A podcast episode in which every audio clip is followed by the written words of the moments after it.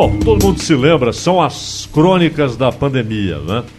Aquele episódio do desembargador Eduardo Siqueira, do Tribunal de Justiça de São Paulo. Estava lá, naquele fantástico jardim que há na, na, na, na Orla de Santos, né? negócio inigualável, né? Sete quilômetros de jardim ali, separando a areia da praia da avenida. E um lugar realmente sensacional. E o desembargador estava lá sem máscara. E havia, naquele momento, naquele momento, a exigência da máscara em locais públicos. Não apenas no comércio, mas em locais públicos, inclusive no jardim. Um guarda municipal, que não é quem faz leis, ele não é prefeito, ele não é vereador, ele cumpre a lei. Chegam para ele e falam: olha, você vai para tal lugar, vigiar, e se alguém estiver sem máscara, peça para que coloque a máscara. Se a pessoa não colocar, tá, tudo bem, multe, não é? Você pega, pega um documento e tal e vai multar a pessoa porque é uma lei municipal. O guarda não tem nada a ver se a lei é boa, se a lei é ruim, se a lei é certa, se a lei é errada. Ele está lá para fazer com que a lei seja respeitada, não é isso? E aí, o senhor desembargador, Eduardo Siqueira, estava sem máscara. E aí, o, os guardas se aproximaram e tal, e houve aquele episódio que todo mundo acompanhou, muita gente acompanhou, quando a reação dele à abordagem do guarda municipal é humilhar o guarda municipal. Humilhar. E além de chamar um dos agentes de analfabeto, né, e falaram frase em francês, aquela coisa toda, algo que deve ser assim, uma espécie de exaltação própria, né? Eu falo francês. E aí veio a famosa com quem você está se metendo, com quem você está falando, você sabe com quem você está falando, você sabe com quem você está se metendo. E mostrou um documento. Olha, ele não deve ter mostrado o documento ali de sócio de clube de campo, não é? Ele não deve ter mostrado nem sequer a própria identidade, ou SIC, que é o CPF, né? Isso da época do SIC. Ele, obviamente, para falar isso, olha com quem você está se metendo, ele mostrou lá a sua carteira funcional. Eu sou um desembargador, não é isso? E aí, como foi flagrado, e ele quis falar com o superior. Ah, cara, não vou falar com, com o guarda, quero falar com o superior, né? E pegou o telefone, ligou e a resposta foi: olha, ele está cumprindo a obrigação dele.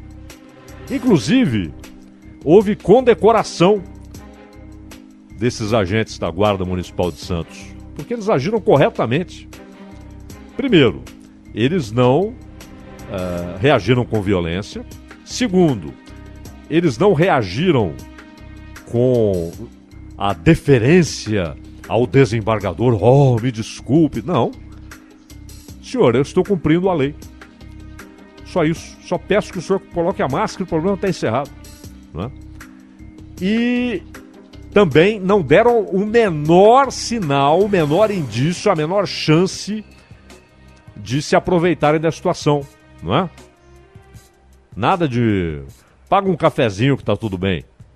Nada, zero. Cumpriram a lei. É só o senhor colocar a máscara, tá tudo certo. Se o senhor não colocar, eu tenho de multá-lo, estou aqui para isso.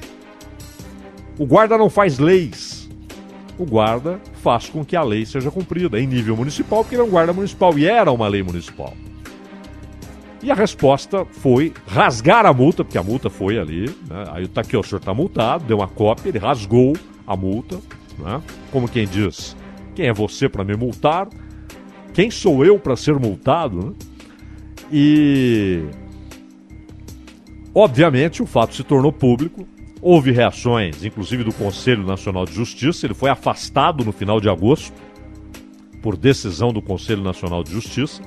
E os guardas Cícero Hilário e Roberto Guilhermino, que foram alvos dessa, desse desrespeito, né? dessa tentativa de humilhação, porque eles não foram humilhados.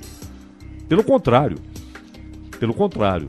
Não é? Eles não foram envergonhados, porque a reação deles foi perfeita. Eles foram homenageados pelo então prefeito, que ficou até 31 de dezembro, Paulo Alexandre Barbosa. Receberam inclusive medalhas por conduta exemplar. Pois bem, o caso foi lá para o STJ, correto? Foi para o STJ. A punição inicialmente parecia que iria para a gaveta, porque o ministro Raul Araújo, do STJ, Superior Tribunal de Justiça, relator do pedido, ele rejeitou a abertura de inquérito, abertura requerida pela Procuradoria-Geral da República. A posição do Ministério Público foi: há muitos elementos para abertura de inquérito. Abuso de autoridade, abuso do cargo público. Além, claro, da humilhação a um agente público, ou tentativa de, e o desacato. Porque ali quem era a autoridade? Diante da lei em questão, perante a lei que estava sendo debatida. Ali a autoridade não era o desembargador, era o guarda municipal. Porque ele ali representava o poder público. Ele representava ali a lei. E estava advertindo um cidadão para que cumprisse a lei ou teria de ser multado. Não interessa se o cidadão é presidente da república, é desembargador, é governador, é juiz, é jogador de futebol, não interessa nada. Ele é um cidadão e o guarda ali, ele é o Estado. Ele está fardado, expressando, manifestando, materializando o Estado. Aquela coisa simples, um guarda municipal multando alguém porque está descumprindo uma lei municipal. Mas ali ele é a autoridade que foi desacatada. Então havia vários elementos no entender da PGR. Porém, o Raul Araújo, o juiz lá do STJ, ele disse o seguinte: não ficou configurado o delito de abuso de autoridade, uma vez que tal crime exigiria que o agente invocasse a condição de funcionário público, o agente, no caso, não é o, o policial, é o desembargador, para descumprir obrigação prevista em lei.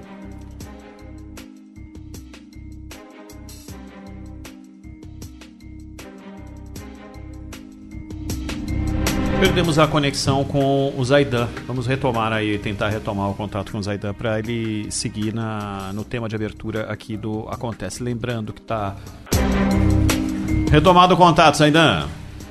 Pois é, Roland, a gente falava aqui, uh, antes da conexão ir para o espaço, que o Raul Araújo, lá do STJ, quando o quinto sinal marca 4 e meia, ele diz 3 e meia. Ele, é porque o relógio do computador aqui está no no horário de verão. Ah. É? Ele, ele entrou numas. Mas então, o 3 e meia, o Raul Araújo falou o seguinte: não, não ficou provado que ele usou o seu cargo para, para lidar com a situação. Mas que documento foi aquele que ele apresentou ao dizer: você sabe com quem você está se metendo? Ora, não era a identidade, não era a carteirinha de sócio de um clube, que deve ser um um ótimo clube, era um documento funcional. De qualquer maneira, esse foi o entendimento do Raul Araújo. A PGR questionou o entendimento. E aí foi 10 a 3, porque estamos falando de STJ. Né? Então há mais gente votando. 10 a 3. E aí o STJ autorizou a investigação pedida pelo Ministério Público Federal. Aí o que aconteceu? a defesa foi para o Supremo. Lembrando que nesse ínterim, o desembargador chegou a pedir desculpas, disse que exagerou, não sei o quê, mas a defesa continuou tocando o barco para evitar punições. Chegou ao Supremo. Ora, não é aquele caso em que a discussão é se houve ou não houve, se o fato é real ou inventado, se alguém relatou um fato que na verdade é uma invenção não é? Se foi uma delação. Não. O fato está lá, o fato não é discutível. O que se discute é se o procedimento do desembargador é passível ou não de punição, só isso. A justiça pode até chegar ao fim com a conclusão de que não houve motivo para punição. É um direito dos do juízes. Não é? Estão aí para isso, são pagos para isso. Ou podem chegar à conclusão, como fez a priori o Conselho Nacional de Justiça, de afastá-lo. Correto? até que houvesse uma, uma definição para o caso. Mas chegou ao Supremo, porque a defesa não se contentou. E não é que o Superior Tribunal de Justiça eh, disse é culpado que seja punido. Falou, não, que seja aberto inquérito, só isso. Não é? O que a defesa foi fazer no Supremo não foi dizer assim, não, ele não é culpado, olha aqui. Foi dizer assim, não, não, paralisa o inquérito. E chegou para Gilmar Mendes. E ontem o Gilmar paralisou a apuração até que o Supremo decida sobre o pedido para anular a abertura do inquérito. O desembargador deveria ter prestado depoimento sexta-feira. Mas a decisão do Gilmar foi segunda. Portanto, seria anterior ao depoimento. NECA. A iminência do início da instrução do inquérito, ou seja, depoimento, precipita o risco de ocorrência de prejuízos de difícil reparação ao paciente. O paciente aqui no caso é o desembargador, não é? Afigurando-se prudente, diz Gilmar, a suspensão do procedimento administrativo até que as razões verossimilhantes de mérito de impetração sejam oportunamente apreciadas, escreveu o ministro. Como dizia Paulo Francis, esses paralelepípedos é, que pretendem ser eruditos são um saco né? e não dizem muita coisa. São paralelepípedos no texto. E fica parecendo aqueles textos de, de, de, de tese acadêmica. Né? Mas então, é, o que, que significa o que Gilmar disse? Parem tudo! Não tem inquérito por enquanto, não tem nada, não tem nem depoimento. Só quando o Supremo decidir se houve o pleno direito à defesa. Muito bem. É óbvio que um acusado deve ter pleno direito à defesa. Um denunciado e lá na frente um réu, quando é aceita a denúncia, deve ter pleno direito à defesa sempre. Essa é uma garantia constitucional e é obrigação, acima de tudo, do Supremo garantir o que diz a Constituição. Muitas vezes não faz. Muitas vezes o Supremo é o primeiro a rasgar a Constituição. Não é? Mas o Gilmar Mendes, ele está dizendo que vê, ele enxerga ali dúvidas se houve pleno direito à defesa. Perfeito. Tá tudo bem. Aí vem aqueles papos, Gilmar Mendes é um garantista, essa bobagem que os porta-vozes de ministros do Supremo gostam de dizer, né? Fulano é garantista. Que garantista? Isso é uma teoria, aliás, importada. O que temos importado de bobagens, né? uma teoria importada do juiz garantista e do juiz punitivista. Balela. Você tem de ter o juiz que respeita o que está no texto legal. E no caso do Supremo, ministros que respeitem a Constituição, que é a lei máxima do país. Simples. Eles não têm de reescrever a Constituição, eles não têm de interpretar a Constituição como algo vivo. Não, a Constituição é a Constituição, o texto está lá. Se ela é ruim, se ela é boa, se ela é incompleta, e ela é, até por ser uh, pretensamente abrangente, ela é incompleta, ela traz brechas, subjetivismos. Mas essa é a obrigação do Supremo: definir cada caso de acordo com o que está na Constituição e não de acordo com o que está na cabeça de cada ministro, na mente de cada ministro, na ideologia de cada ministro. E convenhamos, não é que o Gilmar Mendes queira agradar o Siqueira, não é, não é isso. Nesse caso, não é isso. Não é amizade, não é. É a ideia de que ele é um garantista absoluto.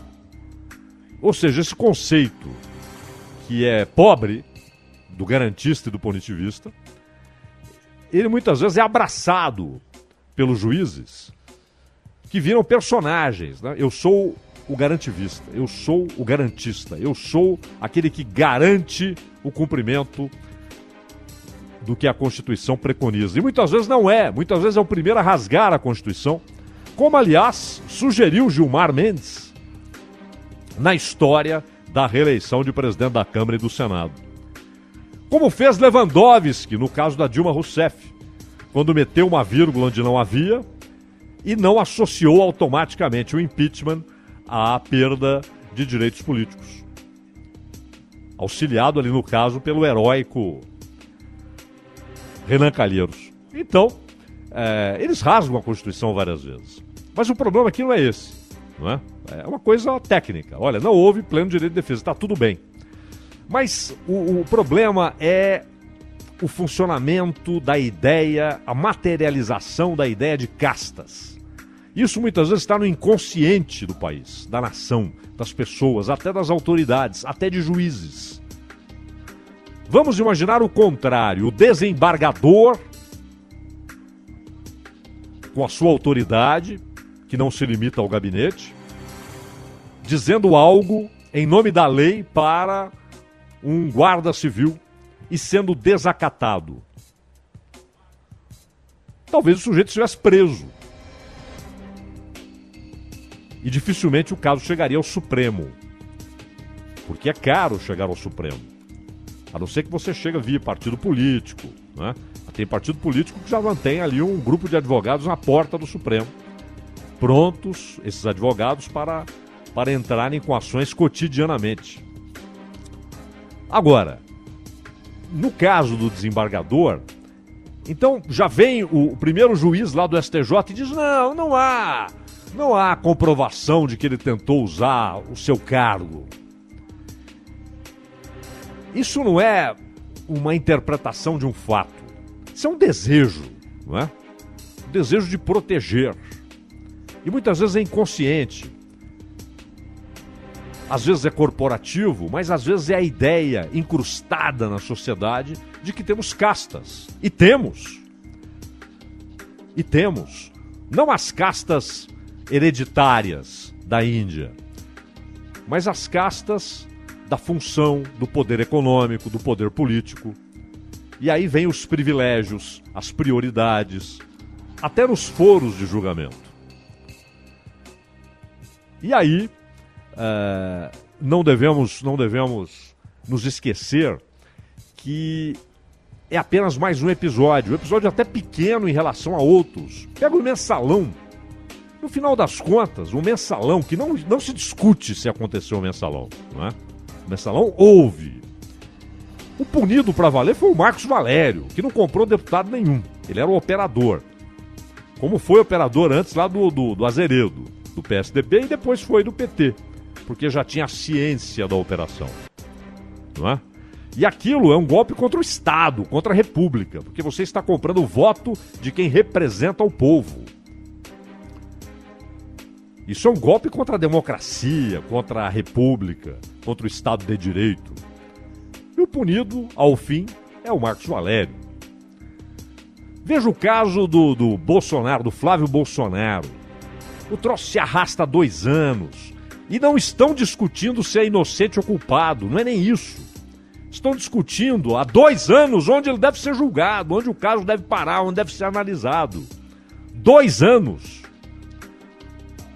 Dois anos. Então o Queiroz, o Flávio Bolsonaro, não há nem a discussão ainda se há culpa ou inocência. Mas eles ficam discutindo